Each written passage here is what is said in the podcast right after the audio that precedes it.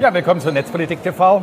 Hier auf der Das ist Netzpolitik-Konferenz unserer vierten in Berlin am 1. September. Ich habe hier Leonhard Dobusch, langjähriger Netzpolitik-Autor, Professor für Betriebswirtschaftslehre in Innsbruck. Innsbruck. Ja, und vor allen Dingen unser Mann im Fernsehrat oder der Mann im Fernsehrat fürs Internet und die Öffentlichkeit. Darüber wollen wir jetzt nicht reden, sondern wir wollen darüber reden, ähm, wie der öffentlich-rechtliche Rundfunk sich verändern kann. Warum soll er sich überhaupt verändern? Derzeit ist vor allem in Deutschland die gesetzliche Rahmenbedingungen sind so, dass sie eigentlich den öffentlich-rechtlichen Rundfunk im Internet massiv einschränken. Es ist die Rede von einem Telemedienauftrag, eigentlich ist das aber vor allem ein Telemedienverbot. Also es dürfen zum Beispiel keine Inhalte oder Angebote entwickelt werden, die keinen Sendungsbezug aufweisen. Und das alleine zeigt schon dieses Konstrukt des Sendungsbezugs, wie veraltet eigentlich ähm, der Ansatz ist, mit dem man da ans Internet herangeht. Das ist aber eben nicht die Schuld der Sender, sondern das ist eigentlich die Schuld des Gesetzgebers der 16 deutschen Bundesländer, die eigentlich vor allem auf Lobbying-Druck der Presseverlage hier den öffentlich-rechtlichen Sendern im Internet sehr, sehr enge Fesseln angelegt haben. Jetzt sagen die ähm, Presseverleger natürlich, dass der öffentlich-rechtliche Rundfunk den Wettbewerb verzerrt und ihre Stellung schlechter macht. Ist da was dran? Also ich würde so sagen, ähm, natürlich, gerade wenn es um Nachrichteninhalte geht, ähm, ist ein öffentlich-rechtlicher Anbieter ein starker Anbieter, weil er nicht angewiesen ist auf Werbeeinnahmen, weil er nicht angewiesen ist auf irgendwelche anderen, zum Beispiel ja, unternehmerischen äh, Unterstützungen und deshalb quasi natürlich vielleicht eine Staatsnähe aufweist, äh, aber er hat einen anderen Bias. Ja, und das, würde ich sagen, bereichert eher die Medienlandschaft. Ähm, wenn man in andere Länder schaut, wo es diese krassen Einschränkungen nicht in dem Maße gibt, ist es aber nicht so, dass ein öffentlich-rechtlicher Rundfunk irgendwie private Angebote irgendwie da ersetzen würde. Oder um es nochmal anders zu formulieren, nur weil es keinen öffentlich-rechtlichen Rundfunk mehr gibt, haben die privaten Medienanbieter immer noch kein Online-Geschäftsmodell. Ja? Also das ähm, hängt nicht ursächlich miteinander zusammen. Das könnte man natürlich auch argumentieren, im Internetzeitalter gibt es Medienvielfalt, jeder kann ein Medium sein. Warum braucht es noch öffentlich-rechtliche Sender? Also ich glaube, was es braucht, ist auch eine Vielfalt von Medien, auch was die Finanzierung, was die Eigentümerstrukturen betrifft. Netzpolitik.org zum Beispiel ist ein spendenfinanziertes Medium und ich, äh, dass sich das inzwischen auch mit mehreren Redakteurinnen und Redakteuren trägt, ausschließlich eigentlich fast Leserinnen und Leser finanziert, ist eine Errungenschaft, ist toll. Aber ich glaube, niemand würde behaupten, dass der gesamte Journalismus so finanziert werden könnte oder sollte. Dasselbe gilt für mich für werbefinanzierten Rundfunk und dasselbe gilt für mich für beitragsfinanzierten Rundfunk. Aber eine wirkliche plurale Öffentlichkeit bekommen wir eben genau, wenn alle diese unterschiedlichen Arten von Journalismus nebeneinander existieren. Und öffentlich-rechtliche machen außerdem ja noch mehr als nur Journalismus. Die machen ja auch einen, haben auch einen Unterhaltungsauftrag und so weiter. Und ähm, ich würde sagen, öffentlich-rechtliche Angebote, an die stellt man einen anderen Qualitätsanspruch zu Recht. Die haben ein anderes Legitimationserfordernis, zu Recht, weil sie eben beitragsfinanziert sind.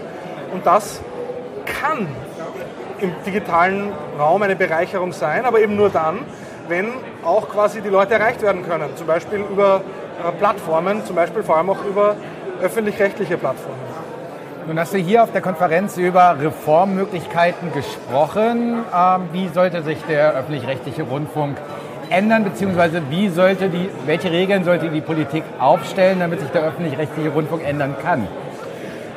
Also was derzeit gerade im Gange ist, ist eine Neuformulierung, eine Neufassung des Rundfunkstaatsvertrages und des Telemedienauftrages, der darin geregelt ist. Da gibt es ein paar Vorschläge, die gehen schon in die richtige Richtung. Also der Sendungsbezug soll in vielen Bereichen fallen. Es gibt zwar immer noch Widerstand dagegen, aber ich glaube, das dürfte passieren. Nur im Bereich von presseähnlichen Angeboten, also gerade im Journalismus, wo ich sagen würde, angesichts der Debatte um Qualität, um Fake News und so weiter, wäre ein öffentlich-rechtliches Angebot da besonders wichtig. Gerade dort soll er bleiben. Das halte ich für falsch. Ähm, ansonsten dürfte es auch möglich werden, dass Angebote jenseits eben von Sendungen äh, entstehen. Ähm, und ich glaube, das sollte sich wirklich vor allem am öffentlich-rechtlichen Auftrag ähm, orientieren. Und die Sender sollten da einerseits Freiheiten bekommen, mehr zu tun. Gleichzeitig im Gegenzug dazu sollte man aber sie verpflichten, offener zu werden. Und zwar offener in gleich mehrfacher Hinsicht. Offener in Hinsicht zum Beispiel der Grenzen. so wenig wie möglich ähm, Geo zu blocken, Dinge, wenn rechtlich möglich, grenzüberschreitend anzubieten. Offener im Bereich der Finanzierung. Das heißt, nicht alles muss durch die Anstalten selber erfolgen. Vielleicht auch sowas wie eine Internetmillionen vergeben an Dritte.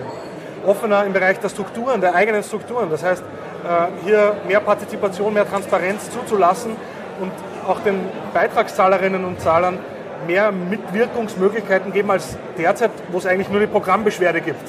Und das ist eigentlich sehr destruktiv. Da wäre es besser, auch produktive, konstruktive Mitwirkungsmöglichkeiten zu erlauben.